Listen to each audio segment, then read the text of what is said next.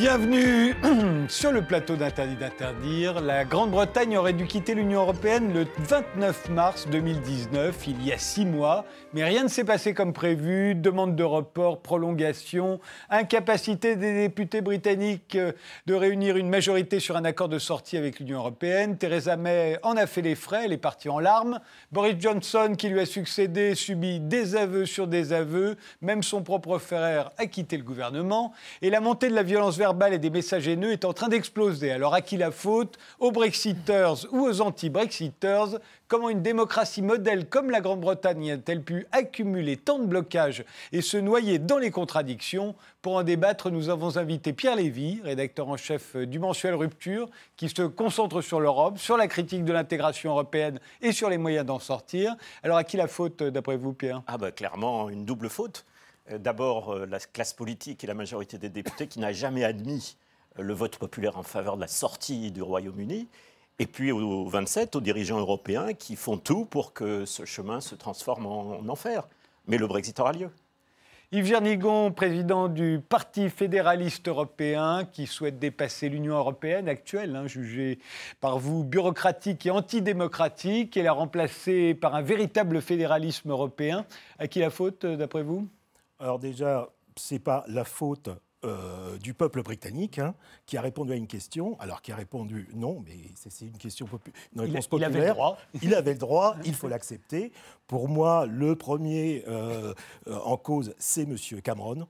Hein, qui a lancé, pour des raisons euh, personnelles, des raisons euh, internes au Parti conservateur. C'est sa faute s'il y a le Brexit, mais, mais s'il y a le bordel, c'est ce que c'est encore ça. Bah, c'est déjà, s'il avait pas relancé cette, euh, hein, cette question, bon, on n'en serait pas là. Et deuxièmement, c'est, je pense, qu'il faut incriminer l'ensemble des parlementaires britanniques qui n'ont pas su trouver une solution.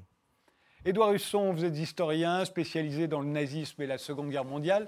Vous êtes professeur d'histoire contemporaine à l'université de Cergy-Pontoise. Vous publierez en novembre un livre sur les relations franco-allemandes et vous êtes en train d'écrire une biographie du Premier ministre anglais de la seconde moitié du 19e siècle, Benjamin Disraeli. Mmh. Mais ça, ça nous fait remonter très très loin. À qui la faute euh, du chaos actuel?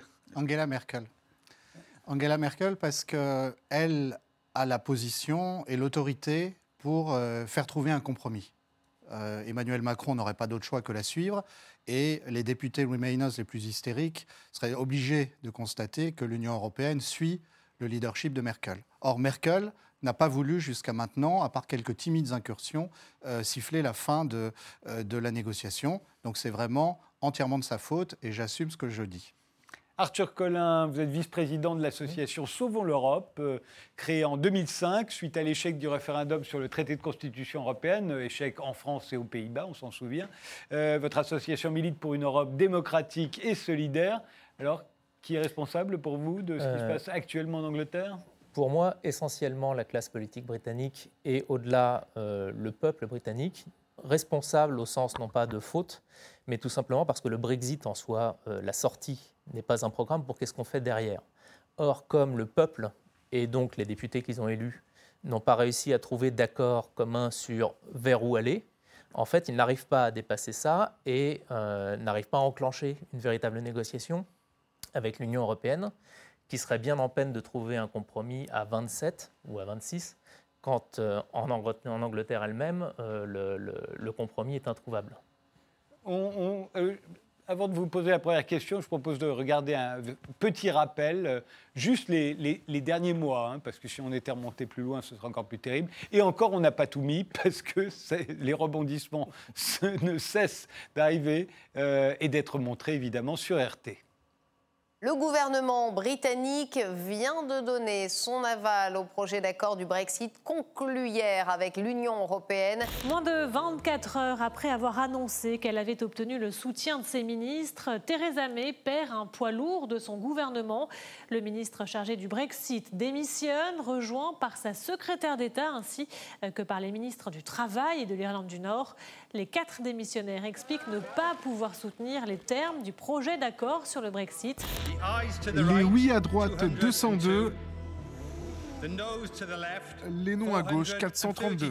Le Parlement vient donc de rejeter massivement l'accord conclu avec Bruxelles. Nous regrettons euh, profondément ce vote parce que nous avons construit cet accord de retrait ensemble avec euh, le gouvernement britannique sur une base objective en tenant compte des exigences partagées pour qu'il n'y ait pas de frontière en irlande en respectant le souhait britannique de préserver l'intégrité de son territoire douanier. L'accord de Brexit négocié par Theresa May est mort. Déclaration du chef de l'opposition après le vote négatif des députés britanniques sur euh, l'accord du Brexit. Le gouvernement a encore dû s'incliner face à une immense majorité et doit maintenant accepter que cet accord, proposé par la Première ministre, est clairement mort et n'a pas le soutien de ce Parlement.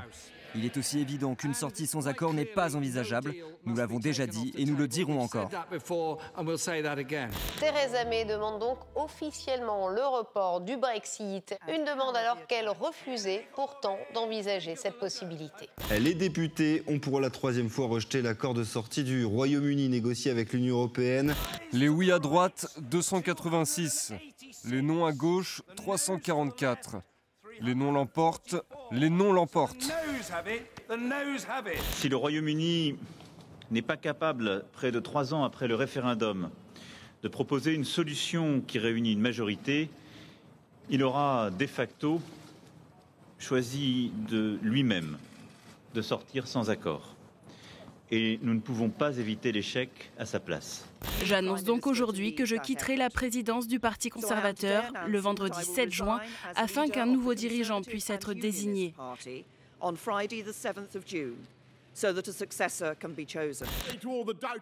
Je dis à tous les sceptiques, les gars, nous allons dynamiser le pays, officialiser le Brexit au 31 octobre et profiter des opportunités de l'esprit d'entreprise.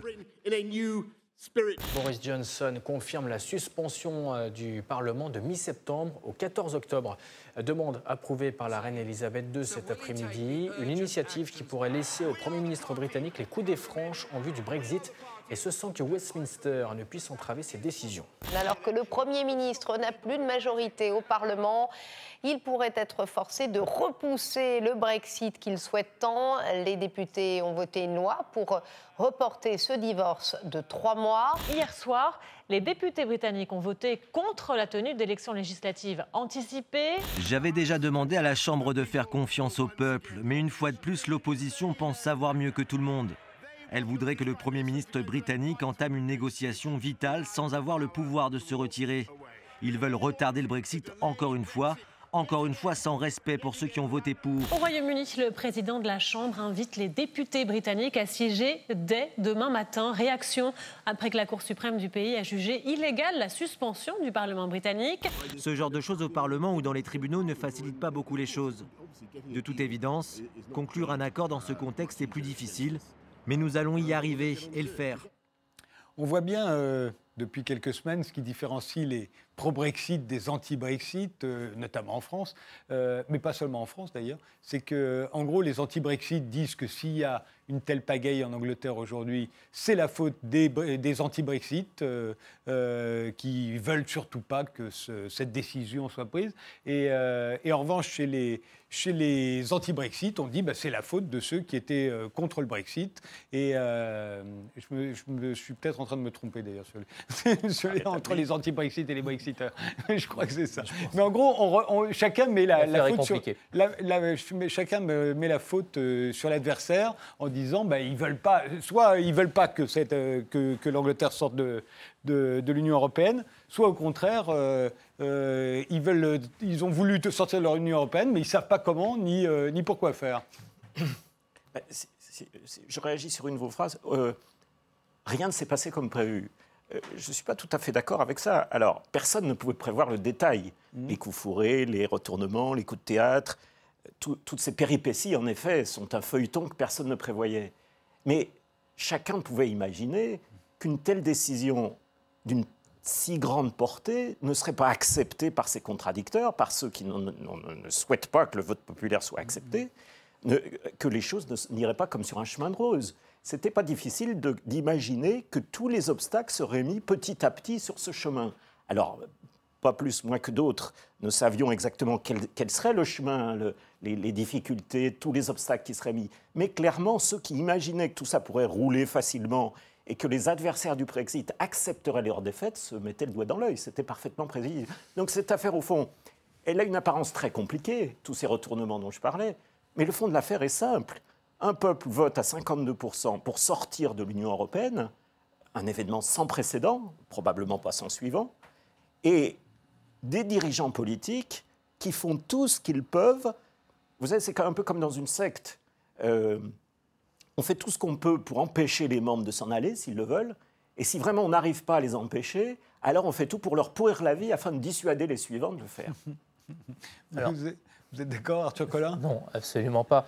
Absolument pas. Je pense qu'en en fait, si on veut avoir une pierre de touche pour savoir un petit peu quelle est la vérité dans cette histoire, ce qu'il faut regarder, c'est le fait que les Européens sont unanimes. Depuis le début, il y a une unanimité de tous les Européens sur le sujet depuis le début. C'est du jamais vu, c'est impossible. Des dirigeants européens. Oui. Une unanimité sur quel sujet? Euh, Eh bien justement, en fait, sur euh, pourquoi est-ce qu'ils arrivent à être unanimes? C'est parce qu'il n'y a pas de sujet. On s'attendait, euh, la, la, diplomatie britannique avait des cartes fortes à jouer, euh, compte tenu de la puissance de l'économie britannique, de ses relations économiques diverses avec plusieurs pays. On peut constater que pour l'instant, euh, elle ne les a pas jouées. En fait, l'Union européenne ne s'est pas trouvée de challenger en face. Et pourquoi? Parce que finalement, personne n'est venu poser des demandes qui soient un peu réalistes dans la négociation. On a eu soit des choses totalement irréalistes euh, du genre vous, vous laissez rentrer tous nos produits à nos conditions et vous ne contrôlez plus rien Évidemment non. Euh, soit euh, une absence totale de propositions. Et l'heure tourne depuis, ça fait maintenant trois ans, sans proposition concrète.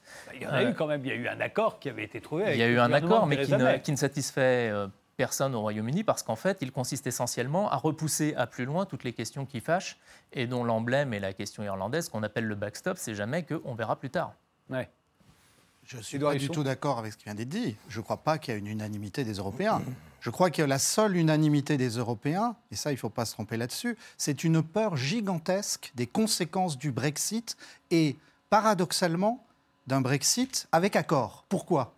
Parce que s'il y a un Brexit avec accord, ça va poser une question pour tous les membres de l'Union européenne de renégocier, éventuellement même un petit bout, de dire ah oui mais tel traité, tel traité on n'est pas d'accord, on voudrait renégocier, etc.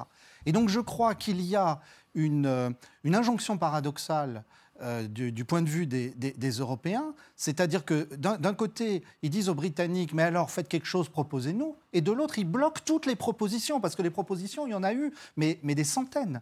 Je vais prendre un seul exemple, qui est le backstop. Le backstop, mais il y a, une centaine de schémas alternatifs qu'on peut imaginer. Oui, il faut, ça, il faut se souvenir qu'il y a une frontière euh, entre l'Irlande du Nord et l'Irlande du Sud, enfin la République d'Irlande. C'est bien à ça. cette allusion. C'est ça. Euh, que dans les accords de paix signés à la fin du XXe siècle, il y a qu'il ne doit jamais y avoir de frontières rétablies entre ces deux pays. Les Irlandais ne le veulent pas, euh, ni de frontières entre l'Irlande du Nord et la Grande-Bretagne, puisqu'elle fait partie du Royaume-Uni. Et or, là, ça va être la frontière entre la, Grande-Bretagne et l'Union européenne. Les Britanniques non plus n'en veulent pas de mm. façon réaliste, mais ils, ne, ils ne veulent pas de quelque chose en même temps qui ferait que l'Irlande du Nord resterait dans l'Union européenne si les négociations échouaient, alors que le reste du Royaume-Uni en serait sorti. Et donc, ils ont proposé, mais des schémas alternatifs. Quand on nous dit que Boris Johnson n'a rien proposé, quand Jean-Claude Juncker nous, nous, fait, nous fait croire, que, euh, il ne fait croire que, que, Johnson a découvert lors du déjeuner avec lui euh, ce qu'était le, le, backstop, il faut quand même pas nous prendre pour des imbéciles. Euh, et, et, ce qui se passe, c'est que l'Union européenne, elle a très très peur d'un accord de fait, parce qu'il y a l'après. Et la question se pose pour l'Union européenne, pas pour la Grande-Bretagne. La Grande-Bretagne se portera très bien après le Brexit. Yves Jarnigon sur ces dernières questions, je doute quand même. Hein. Déjà, il y a des premiers signaux, alors que la Grande-Bretagne est toujours euh, dans l'Union européenne. Hein, il y a des signaux vraiment très alarmants au niveau de l'économie. Euh, depuis. Euh, il a l'air de dire que c'était le but. Hein. Ah, le chômage n'a jamais été aussi bas. les investissements étrangers n'ont jamais été aussi forts. Se retirent. Pas du tout, c'est le contraire. Se retire de la City. Il y a des entreprises. Puisqu'il y a des menaces sur pas du tout, pas du les tout. passeports pas les européens hein. pour les produits financiers, par exemple, et il y a de moins en moins d'investissements au Royaume-Uni. La livre a perdu, de sa valeur, a perdu 20% de sa valeur. Donc a boosté les exportations. 2016. Ça se voit pas du tout. Mais bien sûr que si, ça, se voit. Regardez les chiffres du commerce extérieur. Ça a surtout boosté l'inflation. D'où une perte. Il y a très peu d'inflation. Pas du tout, elle l'augmente. Bah écoutez, on n'a pas les mêmes Revoyez votre, votre querelle est révélatrice, puisque là encore, les pro-Brexit veulent que l'économie aille bien en Angleterre et les anti-Brexit veulent qu'elle aille mal. Ça Sauf que les logique. chiffres sont avec nous. Ça va bien, Sur, tant qu'à sur faire. ce point en particulier, euh, je, je soutiens ce que vient de dire mon ami et voisin, mais au moins peut-on se mettre d'accord sur une chose, c'est qu'avant le référendum, tous ceux, et ils étaient des milliers, spécialistes aussi bien britanniques qu'internationaux, qui nous prédisaient non pas que quand le Brexit sera effectif, mais dès que le vote, et si le vote est favorable au Brexit, tout allait s'effondrer, admettez au moins que les catastrophes qui étaient annoncées pour le jour J plus 1 n'ont pas eu lieu. C'est la moindre la des choses position peut- officielle du Trésor britannique et de la Banque centrale anglaise. Pour De dire. Alors, de dire que économiquement, ça s'est très mal passé.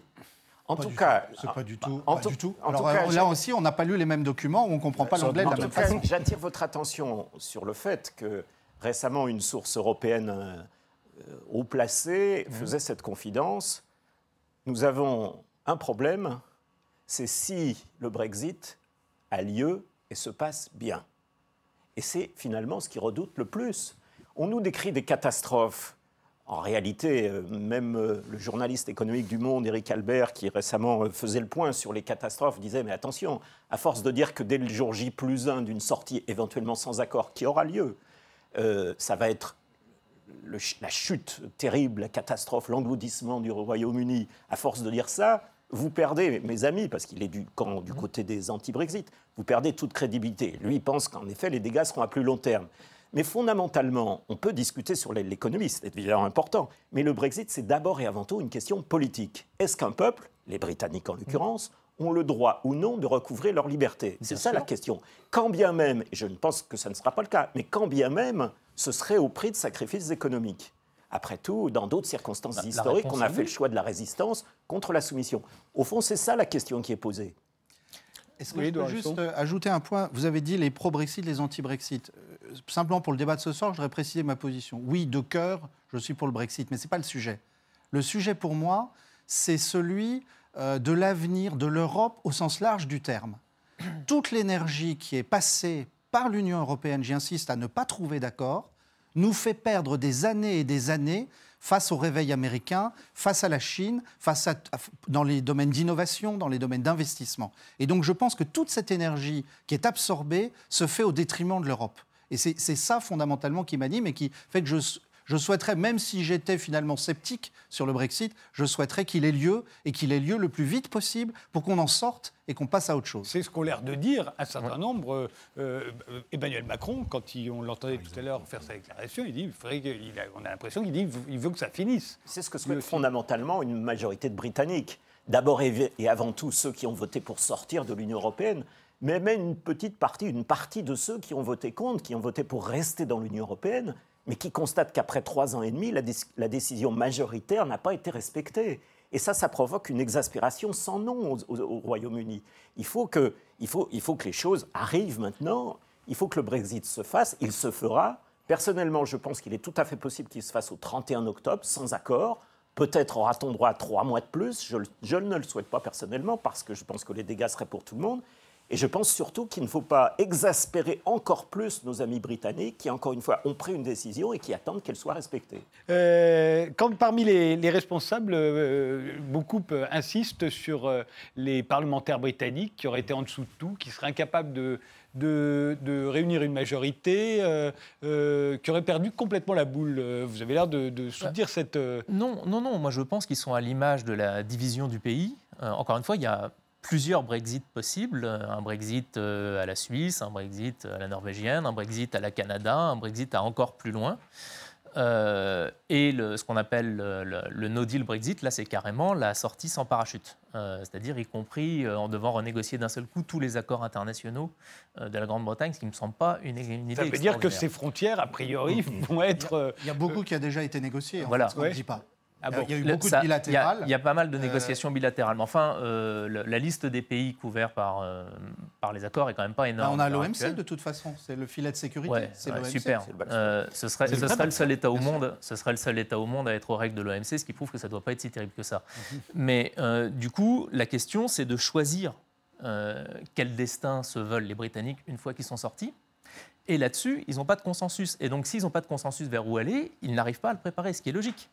Tant qu'ils n'auront pas trouvé un consensus démocratique entre eux sur là où ils veulent aller, je ne vois pas comment ils s'en sortent. Mais pardon, mais on a l'impression qu'ils voulaient aller simplement de retrouver leur indépendance politique, euh, monétaire, ils l'ont déjà, hein, ils n'étaient Mmh. pas dans l'euro, donc leur indépendance politique et puis leur indépendance commerciale, au fond, euh, euh, et pouvoir, par exemple, on le sait, Boris Johnson souhaiterait euh, un grand traité de grande ampleur euh, commercialement avec les États-Unis qui se substituerait à l'Union européenne, mais le- la- les accords qu'avait négociés Theresa May l'empêcheraient, par exemple, cette, cette- ce traité commercial avec Donald Trump. Donald Trump, il est très content, il va vendre.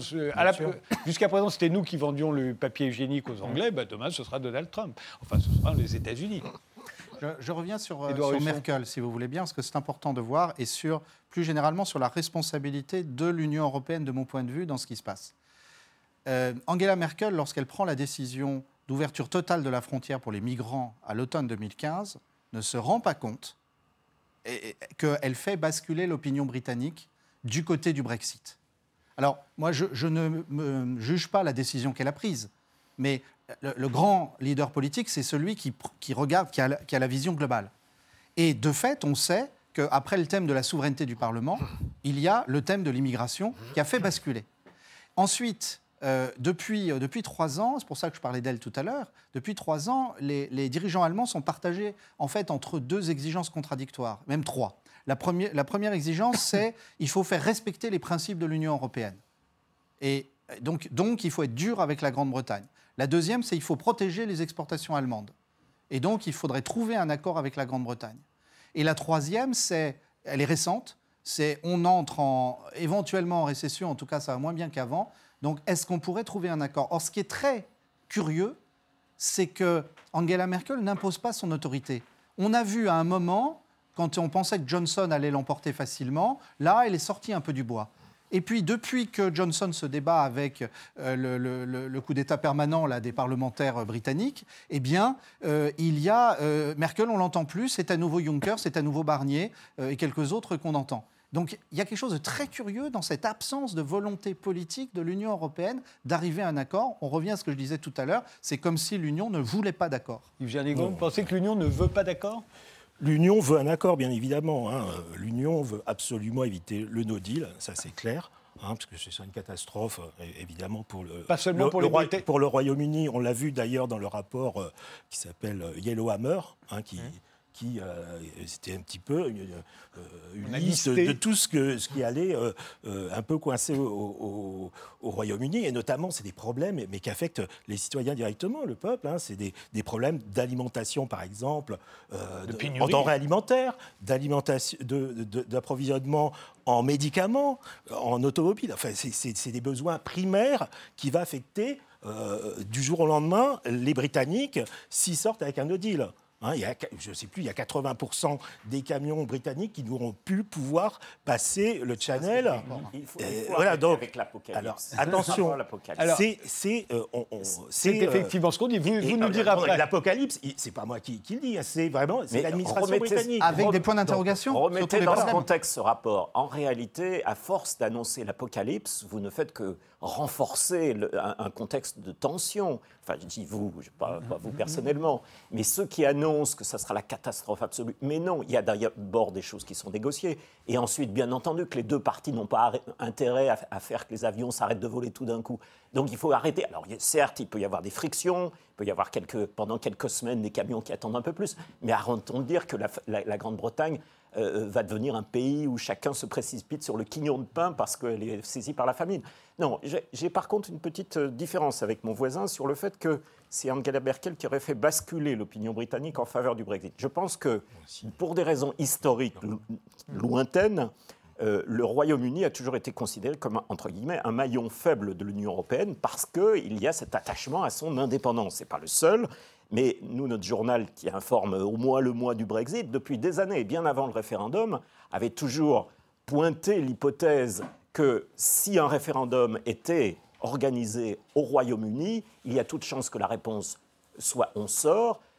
Et, et la majorité est en fait plus large, parce qu'il y a ceux qui souhaitent sortir et qui l'ont exprimé. Et puis il y a ceux qui souhaitent probablement sortir, mais qui ont eu peur de voter on quitte, compte tenu précisément de toutes les catastrophes qui nous ont été annoncées. Alors je ne suis pas capable de dire un chiffre, mais je pense qu'il y a au moins deux Britanniques sur trois qui, grosso modo, ne sont pas des copains de l'Union européenne. Mais euh, le général de Gaulle avait résumé, résumé votre pensée quand il s'opposait à l'entrée de la Grande-Bretagne. Il avait dit, il avait dit euh, l'Angleterre est une île et elle entend bien le rester. Oui, Donc déjà, il disait c'est pour ça qu'il ne faut pas la faire rentrer dans le marché commun parce que de toute façon, elle n'aura qu'une idée, c'est d'en sortir. Oui, et en plus, il y avait les liens avec les États-Unis qu'il mettait en avant à l'époque. et qu'on revoit bien, à Bien sûr. l'œuvre aujourd'hui. On fait une pause et on reprend ce débat.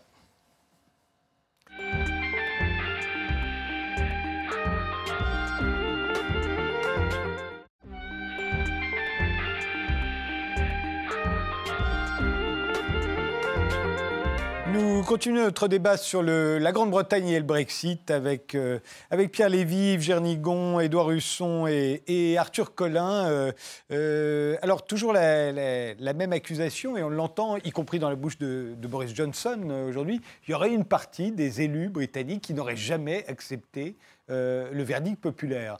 Euh, ce serait vrai, d'après vous Parce qu'on a toujours dit qu'au contraire, la Grande-Bretagne, ce n'était pas comme en France, où on pouvait revenir euh, assez facilement sur la dernière décision qui avait été prise par le peuple. Euh, en Grande-Bretagne, ils sont plus démocrates que nous, en ce sens-là, et ils respecteraient quoi qu'il arrive, euh, et jamais personne n'aurait pensé revenir sur la décision qui a été prise à l'issue du référendum. Pour répondre à votre question, c'est tout à fait simple. Ils le disent eux-mêmes, du moins une partie des députés anti-Brexit disent tout à fait clairement que le peuple s'est trompé. Dans le meilleur des cas, ajoute-t-il, il faut un second référendum, qui serait tout à fait absurde et qui n'arrivera pas. Il faut un second référendum parce qu'on leur avait menti et que, de- évidemment, si on leur donne à nouveau la parole, ils donneront la bonne réponse. Et s'ils ne donnent pas la bonne réponse la deuxième fois, ils la donneront la troisième, etc. Donc, et, et- certains réclament même, je pense aux libéraux démocrates, ils réclament même la révocation de l'article 50. Alors, C'est un peu technique, mais en gros, ils disent finalement, on a envoyé une lettre pour dire qu'on veut sortir, mais finalement, non, non, c'était pour rire. On veut plus rien du tout, on veut rester. Donc, Mais, mais vous imaginez ils, la sont suffisamment nombreux parce qu'en Angleterre, ça ne paye pas ça. Ce, ce type de comportement politique ne paye pas. Alors, ça paye sans doute auprès d'une partie, d'une partie minoritaire, mais d'une Très, partie très quand même, et des élites urbaines et, et- et- et- et- et éduquées, entre guillemets, qui considèrent que tout vaut mieux plutôt que sortir de l'Union européenne, y compris piétiner purement et simplement le verdict populaire. Mais l'époque n'est plus à piétiner les verdicts populaires, et c'est pour ça que d'une manière ou d'une autre, le Brexit aura lieu, probablement dans quelques, dans, dans- dans quelques semaines, plus pro- peut-être dans quelques mois. En tout cas, il aura lieu parce qu'aucune autre issue n'est possible. Arthur Collin? Euh, encore une fois, moi je ne pense pas que le- le- la question soit Brexit en not Brexit, puisque euh, encore que le- les, les sondages passent leur temps à passer au-dessus, en dessous, euh, quand on Oui, puis on a vu des voilà. manifestations. Des on a vu manifestations, mais bon, euh, la question est vraiment euh, d'arriver à savoir vers où ils veulent aller, vers où ils veulent aller une fois qu'ils sont sortis. C'est un petit peu comme si vous aviez une bande d'amis londoniens là qui sont euh, qui sont à la terrasse le, le matin pour, pour prendre leur, leur English breakfast et puis ils se disent ah bah tiens on va on va aller passer le week-end en dehors de Londres. Ils vont à la gare. Et en fait, à la gare, ils n'arrivent pas à se mettre d'accord sur où ils veulent aller. Donc euh, les trains partent les uns après les autres, ils continuent à s'engueuler entre eux. Et puis euh, à la fin, les derniers trains partent, euh, il fait, il fait tard, et puis il y a quand même des clochards qui ont l'air un peu bizarres à côté du quai, et tout le monde se demande comment est-ce qu'on en est arrivé là. Est-ce que... est-ce qu'il y en a un ou deux qui, en fait, voulaient pas partir et voulaient rester à Londres, etc., saboter? On peut, on peut en discuter, mais enfin, le problème est quand même beaucoup plus large que ça, c'est qu'ils savent pas quel train prendre. Le, le problème essentiellement est là pour moi. Édouard Husson Euh, Oui, moi je nuancerais. Je crois que euh, les députés britanniques, euh, peu importe leurs intentions ou leur sincérité, lorsqu'ils ont voté massivement pour l'article 50, il s'agissait de respecter euh, le choix populaire. Et, et je dirais que nous avons sans doute pensé à l'époque que c'était bien la Grande-Bretagne comme on l'imaginait, le Parlement respectant le vote populaire, parce qu'on ne pouvait pas faire autrement. Euh, la durée euh, de, de la négociation et le fait que l'Union européenne n'a pas eu une approche politique, mais une approche, on va dire, technique des dossiers. Euh, ce qui ne pouvait pas permettre d'arriver à une solution. Parce que euh, euh, quand vous avez résolu un problème technique, il y en a un deuxième, puis un troisième. Puis un... Ça, je dirais que ça induit en tentation un certain nombre de, députés qui avaient, euh, d'un peu mauvaise grâce, dit on va respecter le verdict populaire, et qui se sont dit, mais alors, au fait, si on remettait tout en cause Et c'est à ça qu'on assiste actuellement avec des gens comme euh, Hammond, comme Berco, comme d'autres euh, qui se disent bah ça y est, allez, on va cette fois-ci, on va faire échouer le truc. La chose qu'ils ne voient pas, c'est que l'opinion britannique est en train de se radicaliser et euh, tous les sondages le montrent. S'il y avait des élections demain, c'est pour ça qu'ils n'en veulent pas. euh, Johnson les gagnerait haut la main. Dans deux mois, je ne sais pas. parce qu'il se peut que ça soit le Brexit Party à ce moment-là qui Enfin, monte. haut la main, c'est 35%. Ah oui, mais en- avec un système de scrutin uninominal à un tour, ça serait une majorité écrasante. Alors moi, ça me fait, euh, j'ai une pensée un petit peu euh, au sujet du, de l'usage du référendum. Voilà, pour moi, j'ai l'impression que ici, on a euh, lancé quelque chose, un référendum, une question. Voulez-vous sortir, oui ou non? Et on fait le débat après.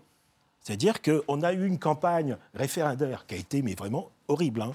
Ça a été euh, très bas, ça a été que des coups bas, ça a été des sujets sur, euh, uniquement centrés sur les peurs euh, concernant les migrations. Et, et- et- c'est pas, alors moi, c'est pas l'immigration au sens euh, faire entrer les migrants des pays arabes, du Moyen-Orient, c'est pas celle-là. hein. Le débat, l'immigration. Au, au- au Royaume-Uni, ça concerne l'immigration intérieure au- au- à l'Union européenne. hein. Ils Il ont dit on n'aura plus le de contrôle dire- de notre immigration. Regardez ce qu'a fait Merkel. de si dire, on reste. voilà, euh, c'est euh, la question s'est portée dit, hein. sur l'immigration, sur la peur, euh, sur la xénophobie, etc. Et donc, on n'a absolument pas débattu des choses de fond, on n'a pas envisagé pas ce qui pouvait se passer par- à l'avenir, on n'a pas du tout discuté de- de- sur les moyens de mettre en œuvre pour euh, négocier ce Brexit. Et euh, j'ai l'impression qu'aujourd'hui, ce débat euh, référendaire, il se fait après que les décisions aient été prises.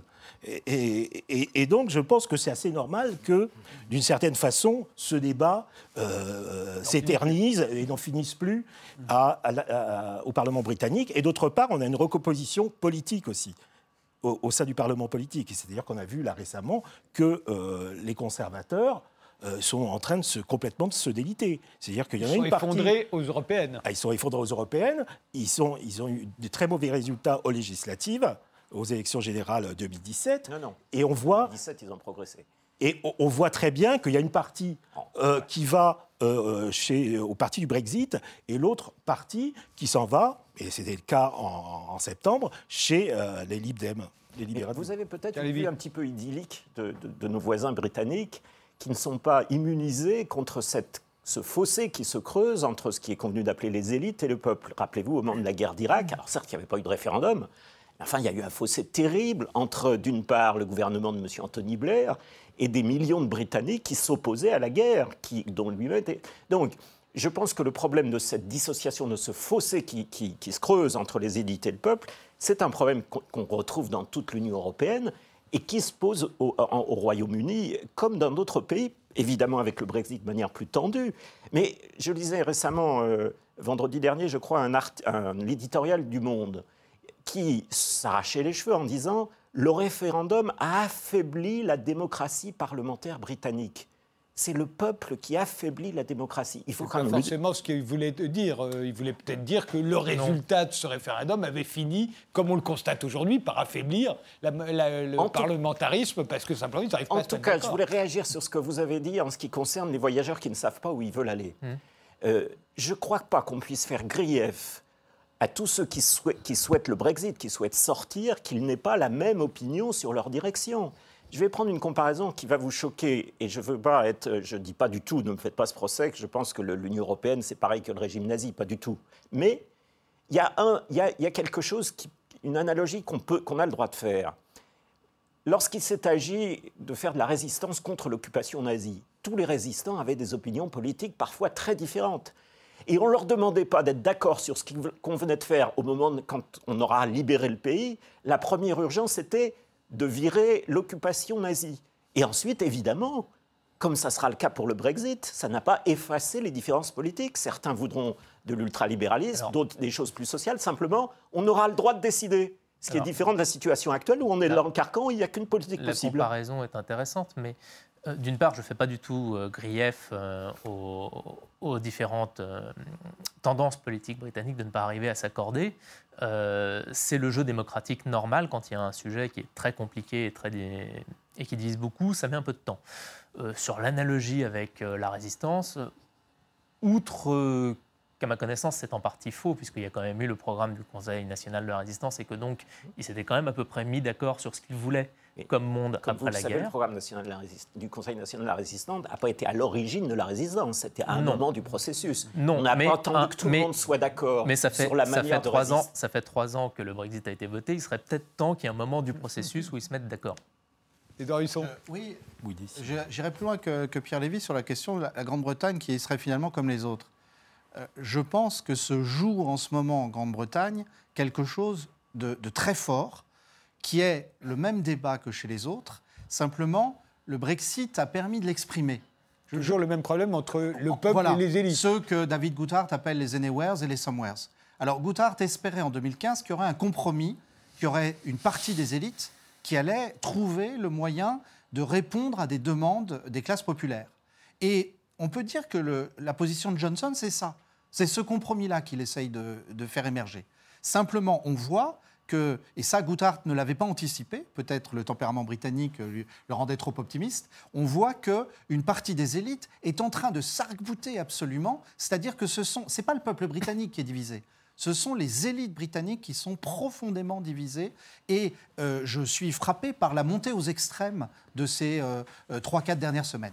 Alors vous parlez de Boris Johnson, justement, alors on focalise beaucoup euh, sur Boris Johnson, notamment les, les anti-Brexit, qui le voient comme un fanatique du Brexit, prêt à tout pour obtenir une sortie sans accord. Je ne pense Ce pas qu'il serait- puisse être fanatique de quoi que ce soit.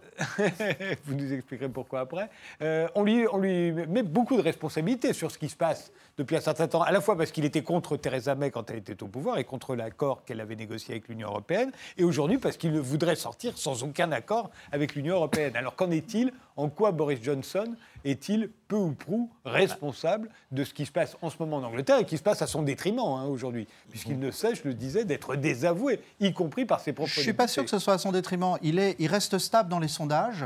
Et euh, il y a eu un sondage très intéressant qui a été publié avant-hier qui dit que euh, si on donne aux Britanniques le choix entre euh, une majorité Labour et le no deal, il y a une majorité de Britanniques qui souhaitent le no deal. Et parmi les électeurs du Labour qui ont voté Brexit, c'est la même chose. Ils préfèrent le no deal à l'arrivée de Corbyn au pouvoir.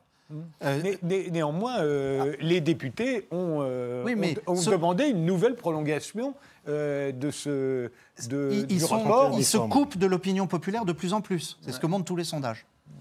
Non, pour moi, c'est un coup de bluff. Enfin, c'est- un, un négociateur qui vient après euh, Theresa May, qui a fait euh, ce qu'elle a pu, et qui vient, qui joue un peu une, une carte en disant est-ce que ça va marcher? C'est un coup de bluff. Je vais pousser le no deal jusqu'au bout, et peut-être que l'Union européenne cédera. hein, en révisant euh, l'accord négocié par Theresa May, et surtout, le point essentiel, c'est le backstop, hein, cette frontière entre la, négociation du, du, euh, du- de la frontière entre l'Irlande du Nord et la République d'Irlande. Voilà, c'était ça. Le truc, c'était je, je viens, euh, je vais jusqu'au bout et on verra euh, ce qui se passe. Voilà, il a perdu. Vous savez il a perdu sa quoi, c'est donc majorité. une, une politique de matamor euh, à, la- à la Exactement, Trump je pense Non, que c'est un peu ça. je- ne peut pas dire ça sur Johnson. Je ne suis pas d'accord. Je vous en prie. Euh, moi, je pense que Johnson, euh, et- il a deux faces, comme diraient les Anglais, il en a peut-être un petit peu plus. Mais c'est quelqu'un qui croit à pas grand-chose, à mon avis. Euh, il est très opportuniste. Euh, il, a fait, il a chevauché euh, les, les vagues qui lui permettaient d'arriver au pouvoir. Maintenant, euh, il représente une part de l'opinion britannique euh, qui veut aller plus loin dans la rupture avec l'Union européenne que ce que proposait Theresa May. Et donc aller plus vers un Canada, voire un Canada dry. Euh, c'est pourquoi pas. Il arrive très tard dans le processus de négociation et donc il tape très fort sur la table pour essayer de fa- faire passer des choses. À titre personnel, je pense qu'il préférerait avoir un accord. Maintenant, savoir comment ça va se jouer entre l'instabilité euh, forte de son gouvernement aujourd'hui, qui, il faut bien le dire, n'incite pas du côté des chancelleries européennes à, discuter avec quelqu'un dont on ne sait pas s'il sera là dans trois jours. Euh, et euh, de l'autre côté, le fait que la date limite est quand même très proche et que c'est très difficile de réenclencher un cycle entier de négociations. Il a commencé timidement à discuter sur le backstop en, en proposant de le réduire, c'est une ouverture de négociation évidemment, en essayant de le réduire à la question des produits phytosanitaires, c'est-à-dire des produits agricoles. Alors évidemment, réduire la question de l'Irlande aux produits agricoles, euh, ça ne va pas suffire côté européen. Ça, c'est la présentation qu'en fait l'Union européenne. Mais- il, a, il a fait envoyer des schémas très détaillés et les médias n'en parlent pas. Mais Qu'il les publie. Mais ils ont été publiés, mais vous pouvez ne pas lire les choses qui sont disponibles sur Internet. revenons à l'essentiel. L'essentiel n'est pas la Mmh. psychologie de Boris Johnson. Moi, je ne suis pas un expert, je ne connais pas personnellement le Premier ministre britannique. Ce que je sais, c'est qu'il est porteur d'un thème qu'il n'a jamais lâché et qui dit le 23 juin 2016, il y a eu un vote majoritaire pour sortir. Il faut, quoi qu'il arrive, que ce vote, ce vote finisse par être respecté. Et en cela, il est en phase avec une large partie du peuple britannique. Je suis passé. Alors certes, eh, il y a sûrement des raisonnements au deuxième degré, au troisième degré, etc. Mais ne, ne perdons pas l'essentiel de vue, c'est ça. Nous Alors moi, je- de, tradition politique, je ne suis no pas un proche de Boris Johnson, qui est issu euh, des Tories. Il y a quand même des différences. Écoutez quand même, moi je ne suis pas insensible à des paradoxes. Et je vois en particulier, parce qu'il ne se passe pas que le Brexit, il se passe d'autres choses. Il y a en particulier la préparation du prochain budget britannique. Et le ministre des Finances, alors évidemment en accord avec le Premier ministre, a annoncé que ça sera la fin de l'austérité. Vous entendez Oui. La fin de l'austérité. Et d'annoncer plus d'argent pour la santé, plus pour les transports, plus pour les écoles et, et plus de fonctionnaires. Vous entendez Plus de C'est- fonctionnaires c'est ce qu'ils pour un avaient- ultralibéral. c'est ce qu'ils avaient- C'est quand même C'est intéressant. ce qu'ils avaient promis aussi au moment du Brexit. hein. Alors, on va récupérer l'argent qu'on donne à l'Union européenne et on le donnera à nos européen. petits vieux. Il y a bien une cohérence ici. Alors, moi, vous pouvez dire, bien sûr, c'est politicien, il n'en fera rien, etc. Enfin, en attendant, je préfère qu'on prenne- mette ça plutôt que le contraire. Et le problème, et c'est d'ailleurs aussi le problème de Corbyn, c'est que si on reste dans l'Union européenne, ce qui est une hypothèse exclue dans, dans ce cas de figure, euh, cette, cette politique n'est plus n'est pas possible. Et c'est ce que c'est tout le problème de Corbyn, c'est que lui est à la gauche dirigeant du Parti travailliste, mais à la gauche du Parti travailliste.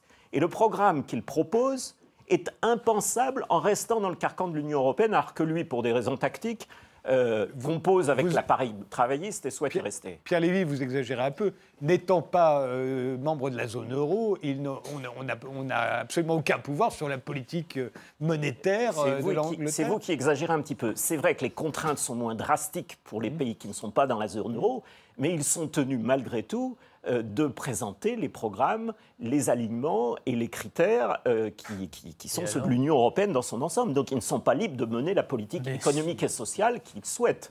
Je voudrais revenir sur, je voudrais quand même qu'on revienne sur Johnson une minute. En tout cas, j'y reviens une minute. Euh, Johnson, en fait, pour le comprendre, il faut savoir que c'est un pur produit de l'élite britannique. Il a fait Eton avec une bourse, il a fait Oxford, et, et donc il a eu, et, quand on regarde bien son parcours, il a eu le dilemme, euh, tout en étant toujours plutôt hostile à l'Union européenne telle qu'elle se développait. En tout cas, à la présence de la Grande-Bretagne dans l'Union européenne, quand il était journaliste à Bruxelles, euh, ses chroniques dans le Télégraphe faisaient les délices euh, de- des lecteurs. Mais malgré tout, il avait aussi une ambition politique et donc il a toujours un peu hésité en se disant où est l'intérêt des élites britanniques.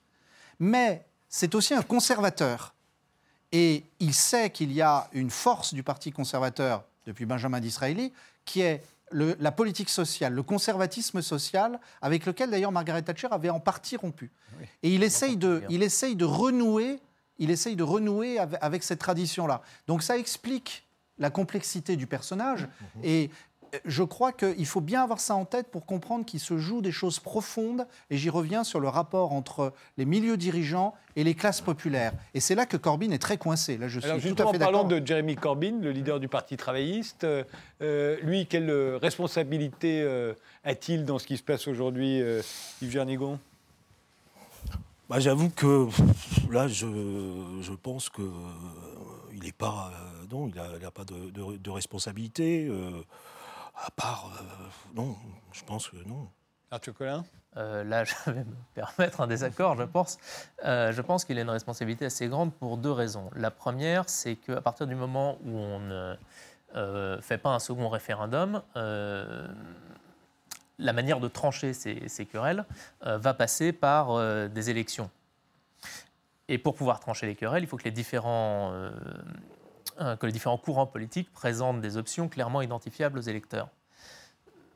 Il faut constater que de ce point de vue-là, Corbyn n'a pas présenté d'options claires aux électeurs sur le Brexit. Et donc, il n'a pas permis de clarifier les Il questions. joue double jeu. Voilà, il joue double jeu.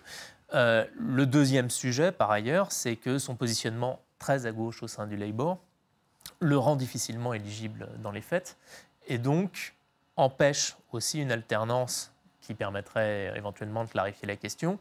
Ce que vous avez euh, très bien noté en disant que, bon, entre Corbyn et le no deal, à la limite, euh, les Britanniques préfèrent encore le, le no deal. Donc oui, je pense qu'on peut dire que euh, Corbyn, en gelant la question à l'intérieur du Labour, qui est aussi très partagé, euh, en ne choisissant pas, on va dire, euh, porte une grande part de responsabilité dans le sujet. Oui, mais ce double jeu dont vous parlez, il s'explique par ce que vous venez de dire. C'est que le parti, le parti travailliste est éclaté.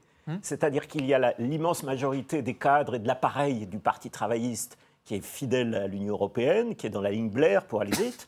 Et puis il y a une bonne partie de ses électeurs, notamment dans les circonscriptions populaires, chez les ouvriers, les chômeurs, dans les quartiers populaires, qui sont massivement pour le Brexit. Et donc, il est, d'une certaine manière, je ne dis pas ça à titre d'excuse, mais il est en, en quelque sorte éc- écartelé. Et que s'il est trop clairement contre le Brexit, il perd la partie de cet électorat populaire qui est en principe celle qu'il soutient pour la partie la plus à gauche de son programme. Mais je, voudrais peut-être réagir sur une question que vous alliez euh, mettre sur la table, parce que euh, qu'est-ce qui va se passer maintenant? C'est quand même un point euh, qui est intéressant. Il va se passer que la Grande-Bretagne va sortir de l'Union européenne, parce que pour qu'il en soit autrement, à très court terme, il faudrait que deux conditions soient remplies. Il y a un Conseil européen les 17 et 18 octobre prochains, c'est très bientôt, et l'échéance du 31 octobre, c'est également très bientôt. Et pour que cette échéance ne donne pas lieu à un Brexit immédiat, il faudrait que deux conditions soient remplies. La première, c'est que les, le- le- les Britanniques demandent formellement un report de la date. Et la deuxième, c'est que les 27 unanimement l'acceptent.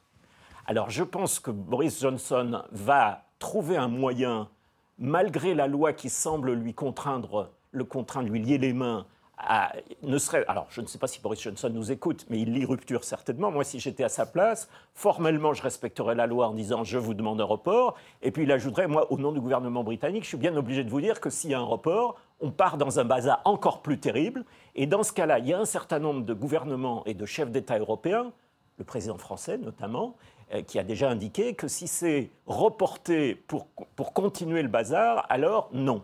Et donc, de ce point de vue-là, je pense qu'il y aura effectivement cette sortie au 31 octobre, même si on peut être sûr de rien. Et dernière chose, quelles seraient les alternatives? Un- Une annulation pure et simple de l'article 50, impensable. Aucun, aucune majorité de députés ne, sera jamais à Westminster en disant on annule purement et simplement un vote. Un référendum, mais un référendum admettons même, alors probablement il donnerait la même réponse, mais admettons même, hypothèse d'école qui donne une réponse différente et disent on veut rester. Mais alors pourquoi le deuxième référendum aurait- plus de valeur que le premier? Il faudrait donc en faire un troisième. Non, pas du pourquoi tout, Sauf à pourquoi considérer, il- attendez, alors, sauf à considérer que quand on donne la réponse de quitter, c'est forcément une erreur provisoire, Non, non, et quand on donne une réponse favorable et conforme à l'Union européenne, alors là c'est définitif. Du Personne tout. ne pense ça naturellement. Et je reviens à mon idée de tout à l'heure, c'est-à-dire que ce deuxième, second référendum que moi j'approuve totalement, hein, aurait beaucoup plus de valeur euh, dans la limite où il y aurait déjà eu trois ans de débat. Donc un troisième Donc- aura encore plus de Non, pas valeur. du- alors. non, et non, un quatrième, du n'en tout. parlons pas. Non, non, garantit que pas le du tout. résultat sera respecté. Non, pas du tout. Alors après, il faudrait, euh, moi je pense qu'il y a une solution, hein, il faut que le Parlement tranche. Moi je serais tout en, en faveur d'un nouveau référendum qui porterait sur euh, trois questions.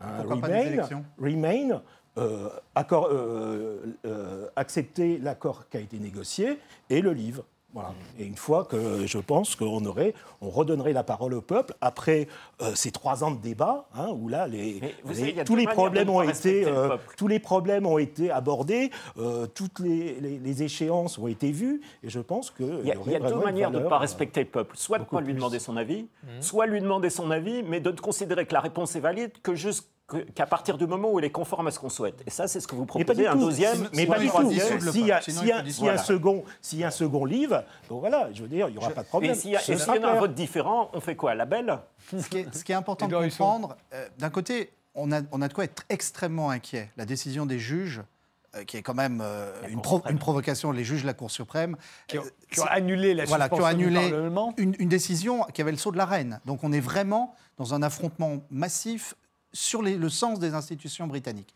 Oui, mais Et attention, euh, de l'autre côté, on nous dit Boris Johnson a menti à la reine. euh, vous vous John dites Major les juges s'en sont l'attaquait- pris à la reine. John Major qui l'attaquait avait fait exactement la même chose et pour des raisons bien moins valables. Mm. Donc, mais il me semble malgré tout que, et là je donnerais raison à Pierre Lévy sur le fait que c'est devenu inéluctable le Brexit, c'est qu'on a atteint un point de non-retour.